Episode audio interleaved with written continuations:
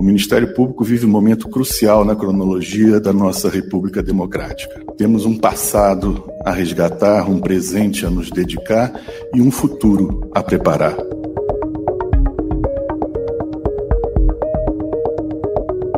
Nesta segunda-feira, tomou posse o novo Procurador-Geral da República, Paulo Gonet, com o desafio de melhorar a imagem do Ministério Público Federal após a passagem de Augusto Aras.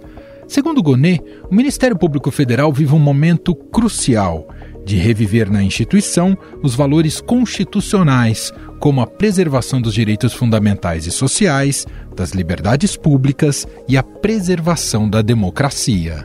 O instante é de reviver na instituição os altos valores constitucionais que inspiraram a sua concepção única na história e no direito comparado.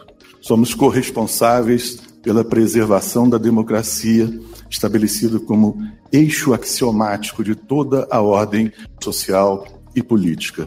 Somos corresponsáveis pelo estímulo e resguardo dos valores republicanos. Augusto Aras arquivou mais de 70 pedidos de inquérito contra Bolsonaro entre elas as acusações de prevaricação, emprego irregular de verba pública, infração a medidas sanitárias e epidemia com resultado de mortes feita pela CPI da Covid. Agora, o procurador-geral Augusto Aras discordou da Polícia Federal. Ele afirmou que não houve crime na conduta do presidente, mesmo que as informações tenham sido divulgadas por ele de forma distorcida. Ele também afirmou que o procedimento não tramitava reservadamente entre a equipe policial. Por fim, Aras defende o arquivamento do inquérito. Mas se Aras teve uma imagem ruim perante a população, não dá para dizer o mesmo no mundo político, já que ele assumiu um papel de não criminalizar a política, arquivando processos contra o presidente da Câmara, Arthur Lira, por exemplo. As falas de Paulo Gonet durante a sabatina no Senado Federal dão uma ideia de que o novo chefe do Ministério Público Federal terá uma atuação parecida com a de Aras que eu posso dizer a Vossa Excelência é que o Procurador-Geral da República vai procurar sempre atuar dentro desse campo. Defesa das liberdades públicas, mas sempre considerando que nenhuma liberdade é absoluta e precisa ser conciliada com outros valores de ordem constitucional. Durante a cerimônia de posse do novo Procurador-Geral da República, o presidente Luiz Inácio Lula da Silva afirmou que um procurador não pode se submeter a um presidente da República ou a qualquer presidente dos poderes. O Ministério Público é uma instituição tão grande que nenhum procurador tem o direito de brincar com ela. O Ministério Público é de tamanha relevância para a sociedade brasileira e para o processo democrático desse país que um procurador não pode submeter a um presidente da República. Não pode se submeter aos presidentes de outros poderes, mas também não pode se submeter à manchete de nenhum jornal, de um canal de televisão.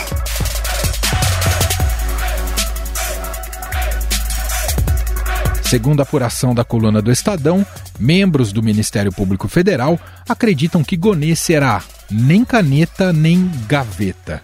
Ou seja, nem punitivista rigoroso, nem garantista ao extremo. Algo que já ficou claro é que Gonet quer tirar o protagonismo midiático que a instituição ganhou durante os anos da Operação Lava Jato, ou até mesmo das polêmicas deixadas por Aras. No nosso agir técnico, não buscamos palco nem holofote, mas com destemor, havemos de ser fiéis e completos ao que nos delega o Constituinte e nos outorga o legislador democrático. Na PGR, Goner dará as investigações envolvendo o ex-presidente Bolsonaro e os atos extremistas de 8 de janeiro. Gonet terá que dar o seu parecer sobre as ações espinhosas que tramitam no Supremo Tribunal Federal, entre elas a que investiga o ex-presidente Jair Bolsonaro e pessoas próximas a ele, do esquema de vendas de presentes recebidos por delegações estrangeiras revelado pelo Estadão. Uma denúncia bastante grave foi levantada aí pelos repórteres Adriana Fernandes e André Borges do Estadão, que mostra uma série de questões que precisam ser explicadas. Primeiro, por que essas joias de um valor tão alto foram dadas, se houve algum tipo de comunicação oficial e sem falar o aspecto legal de trazer qualquer objeto de valor de fora do país sem ter sido declarado. O novo PGR também terá que dar o seu parecer sobre o inquérito das fake news que tramita no Supremo. Durante a sabatina, o escolhido de Lula se esquivou de perguntas de congressistas sobre sua opinião em relação ao inquérito das fake news. Com relação a esse do inquérito das fake news, eu volto a dizer, qualquer menção que eu fizesse, qualquer avaliação que eu fizesse, seria leviana no sentido de que não conheço o processo na sua inteireza. Não sei quais foram as manifestações que o Procurador-Geral da República expendeu nesse processo. De outro lado, o novo procurador-geral vai atuar nos autos da Operação Benesse, que mira uma suposta quadrilha responsável por fraudes em licitações, lavagem de dinheiro e desvio de verbas federais da Companhia de Desenvolvimento do Vale do São Francisco e do Parnaíba, a Codevasf. O ministro das Comunicações do governo Lula, Juscelino Filho, é um dos investigados em mais um caso revelado pelo Estadão. O ministro das Comunicações, Juscelino Filho, mandou 5 milhões de reais do orçamento secreto para asfaltar uma estrada que passa em frente a oito fazendas dele e da família. O dinheiro também foi usado para construir uma pista de pouso e um heliponto para uso particular.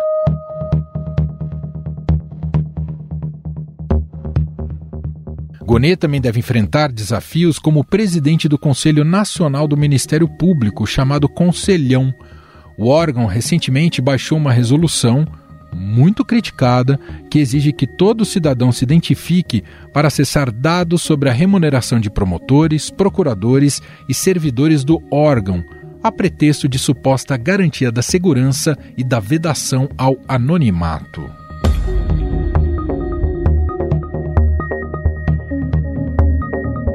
Paulo Gonê Branco tem 62 anos, é doutor em Direito, Estado e Constituição pela UNB, Universidade de Brasília, e mestre em Direitos Humanos pela Universidade de Essex, na Inglaterra. Atuou como vice-procurador-geral eleitoral, subprocurador-geral da República e procurador-geral eleitoral interino.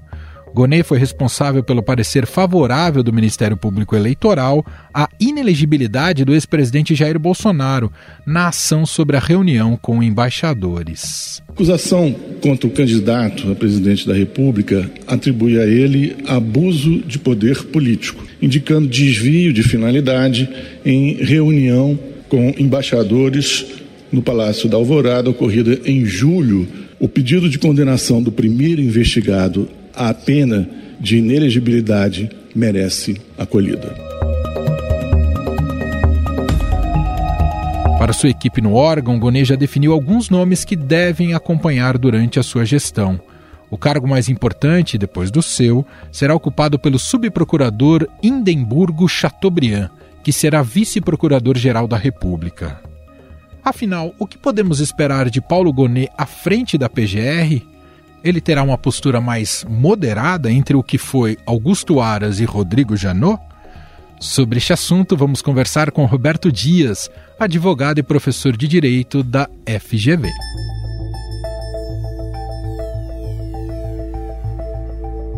Olá, Roberto, seja muito bem-vindo, tudo bem? Olá, tudo bem, Manuel? É um prazer falar com você e com seus ouvintes. Professor, em seu discurso de posse, o novo PGR, o Paulo Gonet, pregou a harmonia entre poderes essa já é uma das missões centrais de sua gestão após o mandato de Augusto Aras se mostrar muito problemático, especialmente na relação com o Supremo? Sim, sem dúvida, buscar uma maior harmonia entre os poderes é fundamental, principalmente depois de todos esses momentos de tanta tensão, de tanta instabilidade que a gente passou, né?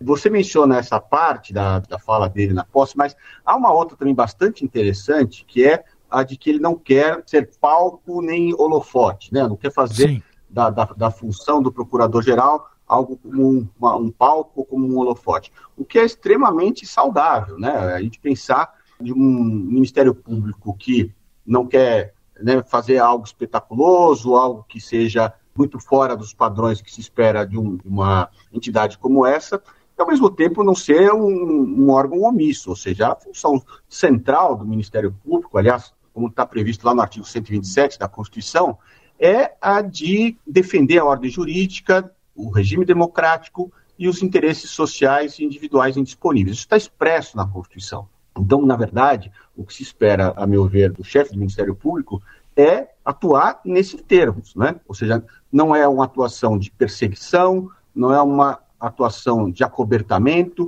não é uma atuação de subserviência, não é uma atuação de espetáculo, né? É uma atuação dentro dos limites da Constituição, de defesa da ordem jurídica, do regime democrático dos interesses sociais individuais indisponíveis. É até estranho, né, Manuel, a gente falar isso, né? Bom, o que você espera do, do Procurador-Geral da República? E a resposta ser: espero que ele cumpra a Constituição. E eu digo isso por quê? Porque nos últimos tempos a gente tem notado que não foi bem essa postura que aconteceu com as, as gestões anteriores, né? Teve, a gente teve situações é, bastante evidentes de ataques à democracia e, portanto, ao regime democrático, e que o Ministério Público Federal não se mostrou, principalmente a cúpula do, do Ministério Público Federal, não se mostrou uh, zelosa e atuante nos termos em que deveria acontecer. Assim como em outras ocasiões, atuações aconteceram de forma para além do que a Constituição uh, admitia. Então, uh, acho que esses extremos é que devem ser, obviamente, evitados. O tom do discurso do presidente Lula, evidentemente, trouxe um pouco do ressentimento daquilo, daquilo que ele sofreu na pele durante os processos da Lava Jato e fez ali uma defesa aberta à classe política. Essa, digamos que essa correção de rota no pós-lavajatismo, isso o Aras já tinha cumprido, não é, professor? É, mas ele foi muito além disso, né? A ideia de conter os abusos que a Lava Jato praticou, por exemplo, a relação umbilical entre o Ministério Público e uh, o magistrado naquela ocasião, o que foi um dos motivos centrais para a declaração da nulidade de tudo aquilo que foi uh, apurado naquele momento, era algo que deveria ser combatido mesmo. Agora, surgiram muitas outras coisas a partir dali e o Ministério Público atuou muito mal. Quando a gente pensa combate uh, à pandemia, quando a gente pensa no ataque que foi feito contra as instituições democráticas e todos os atos que o anterior presidente praticou contra a democracia, contra a saúde pública, e o Ministério Público se mostrou muito omisso, na verdade, em relação a tudo isso. Em algum sentido, houve uma correção de rumo em relação aos abusos da Lava Jato, mas em outros campos a, a, a situação não, não, foi nada boa. É, o senhor colocou muito bem, né, de buscar esse equilíbrio entre não ser deveras punitivista, e talvez a gestão do Janot foi nesse caminho, mas também não ser tão engavetador como foi o Aras à frente da PGR, mesmo com as pressões que virão da classe política e até do próprio presidente Lula, não é isso, professor? Exato, Emanuel. E aí é um ponto importante que você traz, porque já que eu citei a Constituição lá no artigo 127, há uma outra previsão também nesse mesmo artigo, parágrafo 2 desse mesmo artigo da Constituição, que fala ao Ministério Público assegurada autonomia funcional e administrativa. Ou seja, há uma autonomia do poder né, do Ministério Público no sentido da atuação dele, sem subordinação e sem que ele não precisa desbordar das previsões constitucionais, muito pelo contrário. A Constituição dá a ele todos os mecanismos, todas as ferramentas para que ele atue de acordo com a própria Constituição, sem perseguições, e sem acobertamentos. Né? Então, é, não tem por que ser diferente disso. Bom, nesse processo da escolha do Paulo Gonet, se colocou à tona, né, e muito jogou luz sobre a sua biografia, a maneira o que ele pensa sobre diversos assuntos. Ele é colocado como alguém conservador. Isso interfere na gestão da PGR ou podemos esperar uma condução meramente técnica, que é o indicado para quem está à frente do Ministério Público, professor? Olha, sem dúvida, há situações em que, é, em todas as situações, as pessoas têm suas preferências, têm suas, suas opiniões, isso, enfim, é, é, faz parte do jogo, nem tem como se evitar que algo seja assim. O que não se pode admitir é que isso interfira na atuação independente do Ministério Público contra as previsões constitucionais e contra os, os direitos das pessoas. Então, ah, eu sou a favor ou contra tal política pública e tal. Bom, isso importa menos em relação a essa questão que o Ministério Público tem para atuar. O que importa é essa política pública está de acordo com a Constituição ou está em desacordo com a Constituição? Esse é um direito a garantir, é, a ser garantido às pessoas ou as pessoas não têm esses direitos e, portanto, eu não vou defender nesse sentido eu, Ministério Público Federal? Óbvio que posições mais conservadoras, mais progressistas, isso faz parte da concepção de cada uma das pessoas, mas, uh, lógico, também uh, me parece que é, é natural que o, que o, presidente da República tivesse escolhido alguém que tivesse mais alinhado com as suas pautas políticas, né? Isso também não tem nenhum demérito em relação a isso, né? Só faltava esperar que o presidente da República, com a prerrogativa de indicar uma pessoa para um cargo X, ele fizesse algo que fosse totalmente contrário às suas, à sua visão de mundo. É, não é de se esperar algo assim, e isso a gente tem visto com uma certa frequência acontecer nas nomeações para o Supremo Tribunal Federal. Não foi, parece, o caminho adotado pelo presidente Lula nesse momento. Né? Ele nomeia uma pessoa que não tem o perfil realmente, um perfil progressista, tem um perfil mais, mais conservador. Mas, independentemente disso, me parece que a atuação tem que se pautar, na verdade, pelas previsões constitucionais. Há esse direito ou não há esse direito? Houve violação ao regime democrático ou não houve violação ao regime democrático? É essa, é essa pauta que tem que ser observada pelo chefe do Ministério Público. Porque, e não porque eu quero, e não porque você quer, mas é porque é o que a Constituição diz. Bom, já quero abordar com o senhor, professor, alguns casos concretos que o Paulo Gonet já herda né, da gestão Augusto Aras ou porque os processos já estão uh, correndo ali no Ministério Público Federal. E claro, ele vai enfrentar processos que envolvem o ex-presidente Jair Bolsonaro, como o caso das joias e, na verdade, tudo aquilo que diz respeito ao que a, a delação premiada do tenente-coronel Mauro Cid, né, que foi ajudante de ordens do Bolsonaro. Agora, foi uma delação muito polêmica, porque foi costurada pela Polícia Federal, isso foi criticado pelo próprio Ministério Público. Como é que o senhor vê esse primeiro desafio de olhar para esses casos que envolvem Bolsonaro diante eh, do, do contexto dessa delação, professor? me permite, eu vou começar um pouco uh, por uma, uma questão que resvala aí na sua pergunta, que é sobre é, é, a atuação né, da, da, da, Polícia Federal, por exemplo, no caso dessas, uh, de fazer essas delações. Isso me parece um pouco sintomático, viu, Manuel? Porque houve uma série de, de atos praticados por outras entidades que eventualmente deveriam ser feitos pelo Ministério Público. Né? Eu vou lembrar o caso mais emblemático, o caso mais emblemático, que é a defesa do regime democrático, que desde o início do governo Bolsonaro, né, o regime vinha sendo atacado fortemente e o Ministério Público se quedou muito omisso. E o Supremo Tribunal Federal, me parece de forma acertada, não é, é conseguiu de alguma forma contornar essas omissões para fins de proteção da nossa Constituição e proteção do nosso regime democrático. Né? A discussão, em algum sentido, né, sobre a, poderia a Polícia Federal fazer a delação, não poderia, enfim, há essa polêmica, uh, e a Polícia Federal fez, e também me, me, parece que não só do ponto de vista jurídico ela estava correta, mas também do ponto de vista da atuação para cobrir, na verdade, uma lacuna deixada pelo Ministério Público, que já vinha fazendo, agindo dessa forma há muito tempo. Agora, feita a, a, a delação, né, independentemente dessa polêmica, se foi a Polícia Federal, poderia, deveria ser o Ministério Público, etc. Né, a questão é que a gente não pode cair uh, no erro que acontecia com uma certa frequência uh, nos últimos anos, de tomar a delação como algo definitivo e algo fundamental uh, para se condenar uma pessoa. Já pacificamente entendimento na, na, jurisprudência brasileira, no sentido de que não se pode condenar uma pessoa simplesmente por uma, por, em razão de uma delação, com base numa delação premiada. No entanto, também não se deve descartar de cara uma delação simplesmente porque há outros elementos que ainda não foram colhidos, etc., para formar a prova. Então, a minha percepção é de que a atuação do Ministério Público, nesse caso, deve se pautar nesses termos, ou seja, não basta a, a delação do, do ex-ajudante de ordem do Bolsonaro, o Mauro Cid, mas também não é de se descartar desde logo, ah, então só tem a, só tem a fala dele. Bom, precisamos saber como é que a gente colhe outras provas, se é que há, e me parece que há outras provas para verificar se aquilo tudo que ele falou na delação dele, dele se confirma. Então, a atuação do Ministério Público, me parece que nesse momento, deve ser a de coleta de provas para né, verificar se aquela delação é corroborada por outros elementos ou não.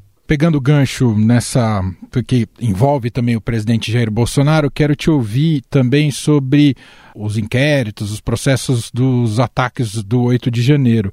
tem tanto o lado que envolve as autoridades, né, e o próprio ex-presidente, né, tem aquilo que foi colhido pela CPMI, que pediu o indiciamento do ex-presidente Bolsonaro, mais 60 pessoas, e até a possibilidade de se incluir aí militares. E além disso, em outra frente, tem aqueles que já estão sendo julgados pelo Supremo, mas ainda tem uma centena de pessoas aí na, na fila, né, daqueles que participaram dos ataques do, do 8 de janeiro. Queria te ver um pouco sobre a complexidade dessas duas frentes envolvendo o mesmo evento e que foi grave, claro, para a nossa história brasileira. Bom, sem dúvida é, é, algo bastante complexo, porque a gente está falando de é, muitas pessoas, não é? e a gente está falando de algo sendo julgado pelo Supremo Tribunal Federal e que, enfim, foi algo bastante agressivo do ponto de vista do, do abalo da, das estruturas uh, do nosso regime democrático. Ou seja, foi um ataque frontal à nossa democracia. E se o Supremo Tribunal Federal, uh, especialmente o Supremo Tribunal Federal, não estivesse vigilante nesse período todo, tenho para mim que nós teríamos uh, um desfecho muito pior que eventualmente poderia comprometer, inclusive, a nossa, a nosso, nosso regime democrático. Há uma complexidade, e isso envolve uma série de questões. Há mais de 1.400 pessoas denunciadas ao Supremo Tribunal Federal por conta desses atos antidemocráticos. Tem uma discussão que, que me parece importante, e aí eu volto para o tema que é o do Ministério Público ter sua autonomia e não ser subserviente a qualquer outro poder, é fazer as denúncias no momento em que, se, que o Ministério Público entender que há provas suficientes para denunciar essas pessoas, Uh, mas é fundamental que se garanta a, a, o direito de defesa dessas pessoas, obviamente, porque também é outro princípio constitucional que não pode ser esquecido, não pode ser amesquinhado. E há uma discussão importante em relação a isso.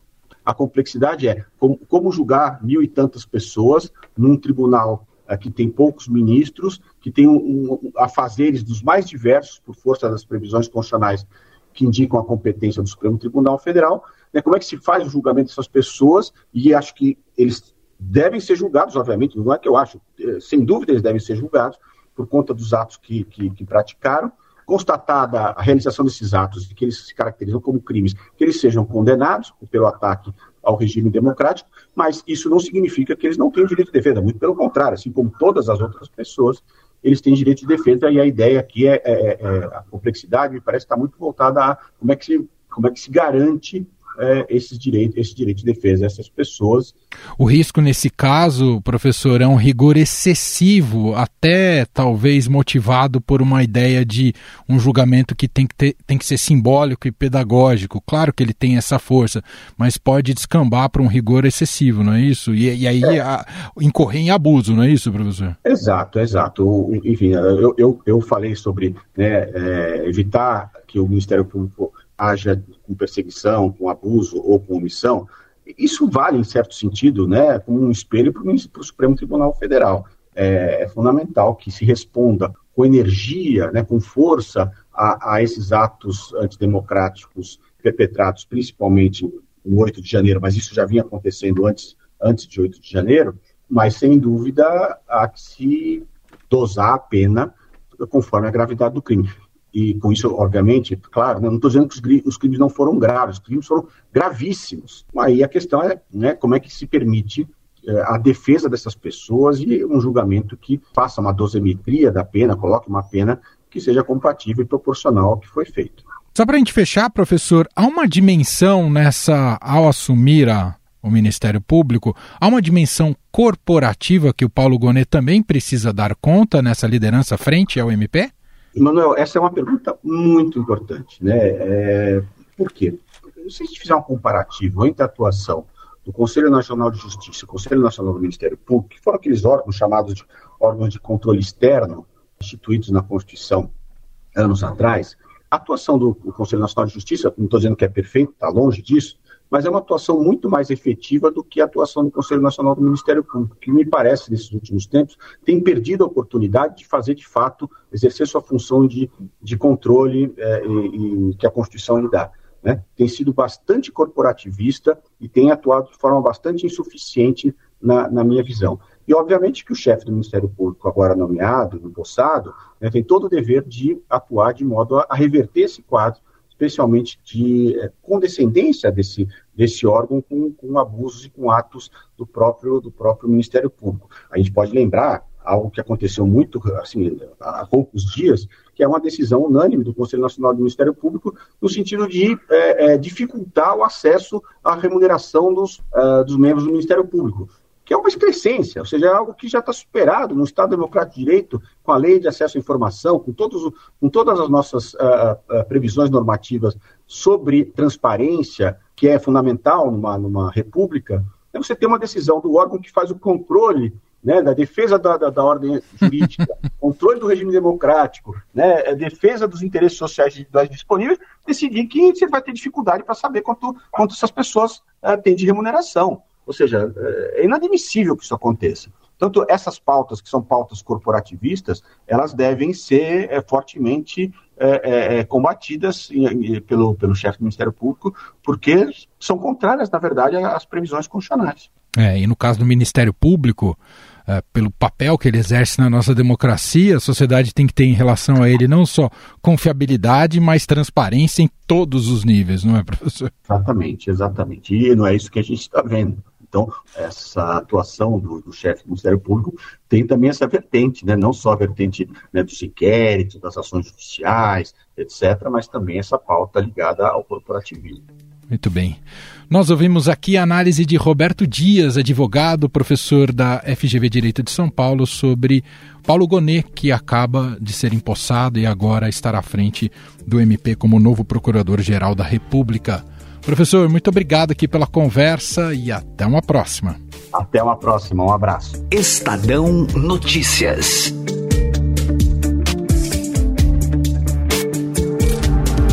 E este foi o Estadão Notícias de hoje, terça-feira, 19 de dezembro de 2023. A apresentação foi minha, Emanuel Bonfim. Na produção, edição e roteiro, Gustavo Lopes, Jefferson Perleberg e Gabriela Forte. A montagem é de Moacir Biasi. E o nosso e-mail podcast@estadão.com. Um abraço para você e até mais.